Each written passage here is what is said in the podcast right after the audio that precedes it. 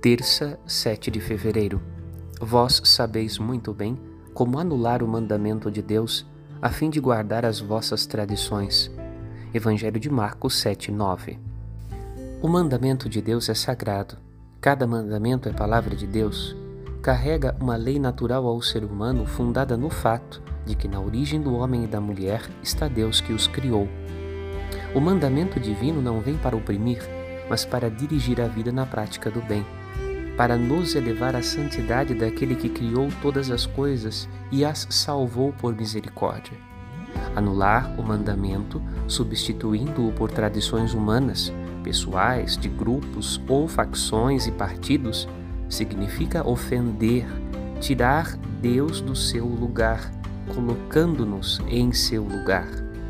Cuidemos de conhecer a vontade de Deus e de não cometer o grave pecado dos fariseus. Meditemos. Padre Rodolfo.